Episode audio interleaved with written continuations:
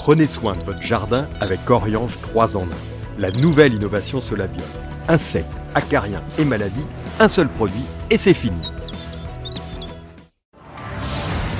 Patrick, Pierre-Alexandre, racontez-nous une belle histoire de plantes, de jardin ou de jardinier.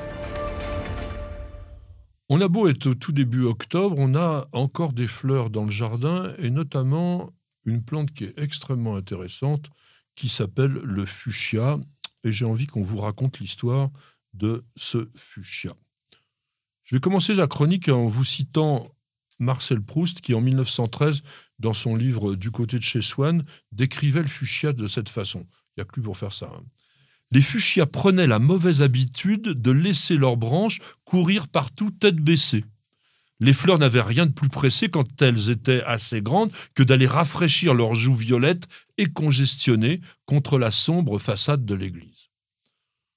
C'est de la littérature, mais c'est ça, c'est-à-dire que un fuchsia, ça a tendance justement à courir partout et puis tête baissée parce que les fleurs, à part un, il y a un fuchsia qui a les fleurs dressées, mais tous les autres ont la tête en bas, généralement.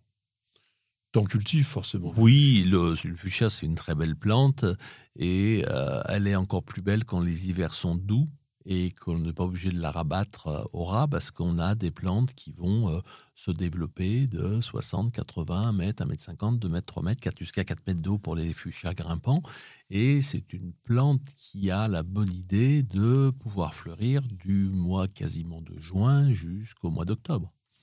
Alors, pour illustrer les propos de Pierre, il m'enverra une photo qu'il m'a montré tout à l'heure. Il a des fuchsias dans son jardin, des trucs euh, c'est assez incroyable. Alors, il faut remonter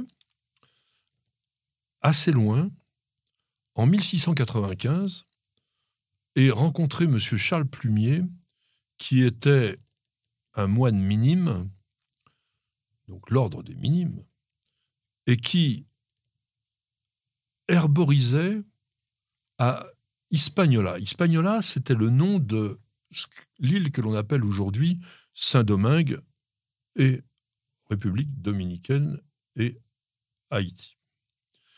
Il officiait donc comme botaniste du roi Louis XIV et il avait reçu la mission du médecin du roi Guy Crescent Fagon de recenser et surtout d'étudier les quinquinats, les cinquonats condamnés parce que le but c'était de guérir le paludisme. Et d'ailleurs, c'est ça qui tuera malheureusement Charles Plumier. Et il fait un livre en 1708 qui s'appelle Nova Plantarum Americanum Genera, qui décrit un petit arbuste à fleurs d'un rouge luisant, qu'il appelle déjà à l'époque Fuchsia trifila coccinea. Et c'était une plante qui était vraiment déjà considérée comme un végétal d'ornement par les Indiens Arawak, qui l'appelaient, alors mollet et cantou, ça c'était certainement dans leur langue, mais c'était le buisson de beauté.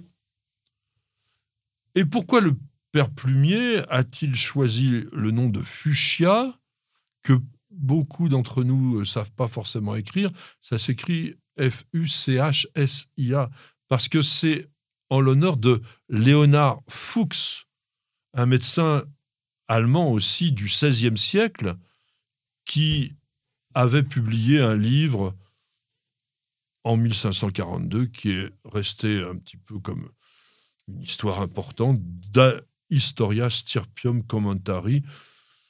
C'était vraiment sur la médecine de l'époque, ça ne doit pas être vraiment très très lu aujourd'hui.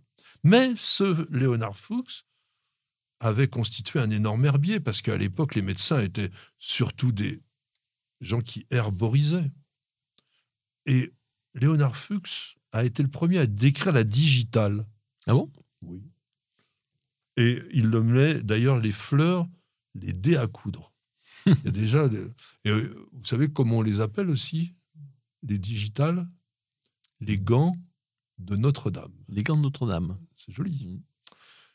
Et le Jean Fuchsia a été officialisé longtemps après, puisque c'est en 1753, donc 50 ans après avoir découvert la plante, que le fameux Carl von Linné a créé soi-disant le genre, mais en fait, il n'a jamais repris que le travail de plumier.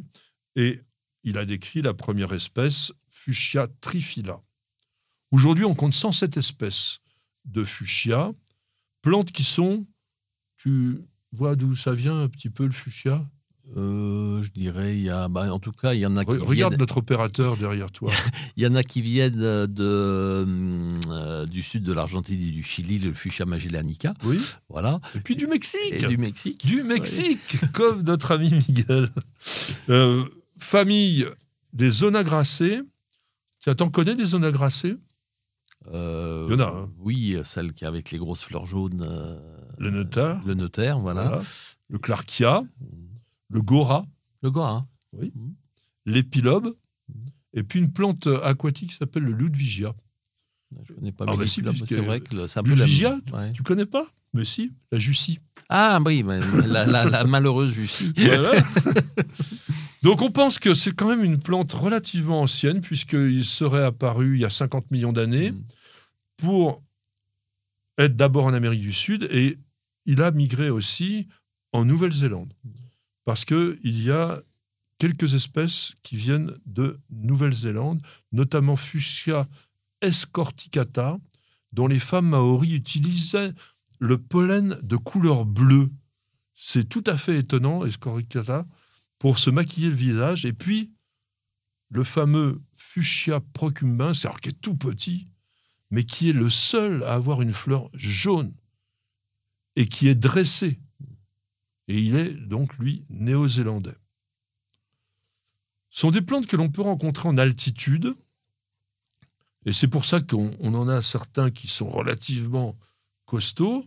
Fuchsia radicans jusqu'à 1000 mètres au Pérou, Fuchsia macranta jusqu'à 1600 mètres, Fuchsia cordifolia 2000, Fuchsia nigricans 2500 mètres, on monte, Fuchsia venusta 2600, et puis Fuchsia splendin jusqu'à 3000 mètres d'altitude. Donc celui-là, on devrait peut-être s'intéresser à l'intégrer dans nos pays parce que sans doute que le Fuchsia splendens pourrait être intéressant. Oui, c'est vrai que j'en avais vu euh, dans les montagnes de l'île de la Réunion. Il y a des très beaux fuchsias euh, botaniques qui poussaient.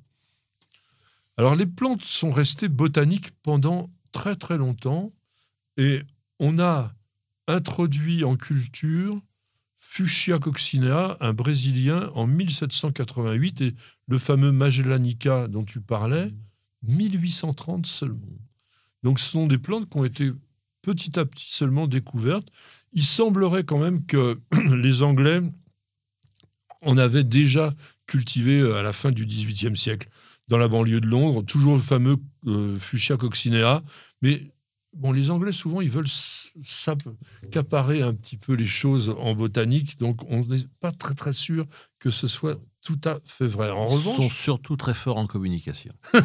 Même au 19e siècle, et effectivement, de, dès le début du 19e siècle, le fuchsia a connu vraiment un grand succès. Pourquoi? Parce qu'il est très facile à hybrider, et les premiers hybrides sont apparus quelques années seulement après la première introduction. Et au début, tout était dans les rouges et dans les bleus. Et il a fallu le travail vraiment des horticulteurs pour qu'on commence à avoir les premiers blancs en 1840, les premiers doubles en 1848, et puis donc aujourd'hui des, variétés, mais alors il y en a plus de 10 000 aujourd'hui répertoriées par l'American Fuchsia Society. Alors je voudrais que tu nous parles quand même d'un fuchsia extraordinaire, qui est un fuchsia comestible.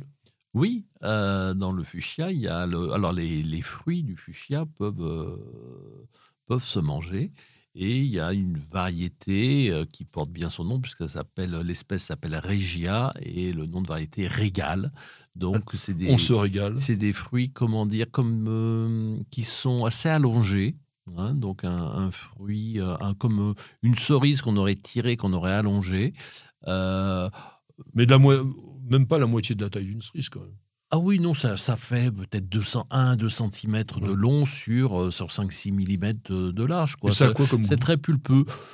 Je trouve que c'est assez rigolo de manger un fruit de fuchsia, mais je ne vais pas me lever la nuit pour en manger. Voilà, quoi. voilà c'est pas. mais c'est alors après, ce sont ça des fruits qui pas les myrtilles. Non, mais par contre, c'est intéressant de les mélanger. C'est-à-dire que euh, dans un mélange de fruits rouges, par exemple, c'est très bon. Vous faites une salade de fruits, en ce moment, il y a les premières poires, les premières... vous mélangez quelques fruits de fuchsia avec. Ça va apporter une petite touche d'exotisme qui est vraiment intéressante.